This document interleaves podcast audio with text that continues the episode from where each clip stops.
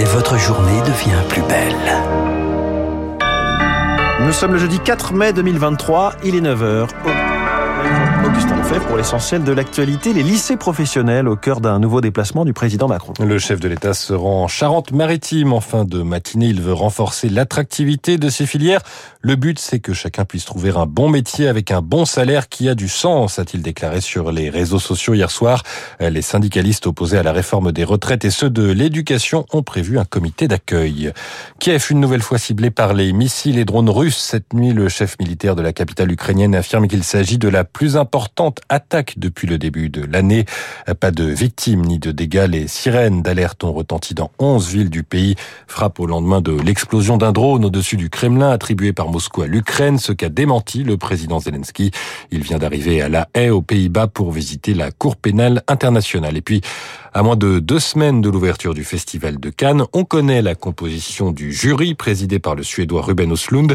Il fait la part belle à la nouvelle génération d'acteurs et de cinéastes, les Français Denis Ménochet ou Julia Ducournau, les Américains Paul Dano ou Brie Larson, entre autres. Le festival qui décernera une palme d'honneur à Michael Douglas. Un point sur les marchés, on retrouve Céline Pantex d'investir le journal des finances alors que euh, le CAC 40 est en train d'ouvrir. Bonjour Céline, quelle tendance pour cette ouverture Bonjour Augustin, eh c'est une baisse ce matin à Paris, moins 0,36%. On passe sous les 7400 points. Wall Street a également terminé dans le rouge hier soir, moins 0,8 pour le Dow Jones, moins 0,5 pour le Nasdaq Composite. Si la Réserve fédérale américaine a comme prévu relevé de 25 points de base ses taux directeurs, ce sont plutôt les commentaires de son patron Jerome Powell qui ont refroidi l'ambiance.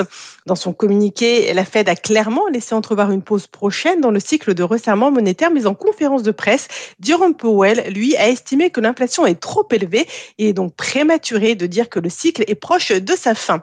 Aujourd'hui, on a rendez-vous avec une autre banque centrale, la Banque centrale européenne. Ce sera en début d'après-midi.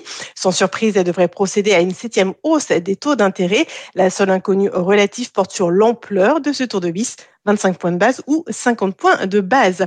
Pour finir, je vous rappelle le CAC 40 à l'ouverture en baisse, moins 0,3% à 7377 points. Céline Pantex, merci beaucoup. Vous parlez des taux d'intérêt, de la réunion de la Banque Centrale Européenne. L'une des personnes autour de la table, c'est François Villeroy de Gallo, le gouverneur de la Banque de France. Il sera demain matin la star de l'info à 8h15 sur Radio Classique pour nous expliquer, analyser la décision qu'il aura prise avec ses collègues et notamment avec Christine Lagarde. Rendez-vous donc demain 8h15. Pour l'heure, il est 9h03. C'était le journal d'Augustin Augustin Lefebvre.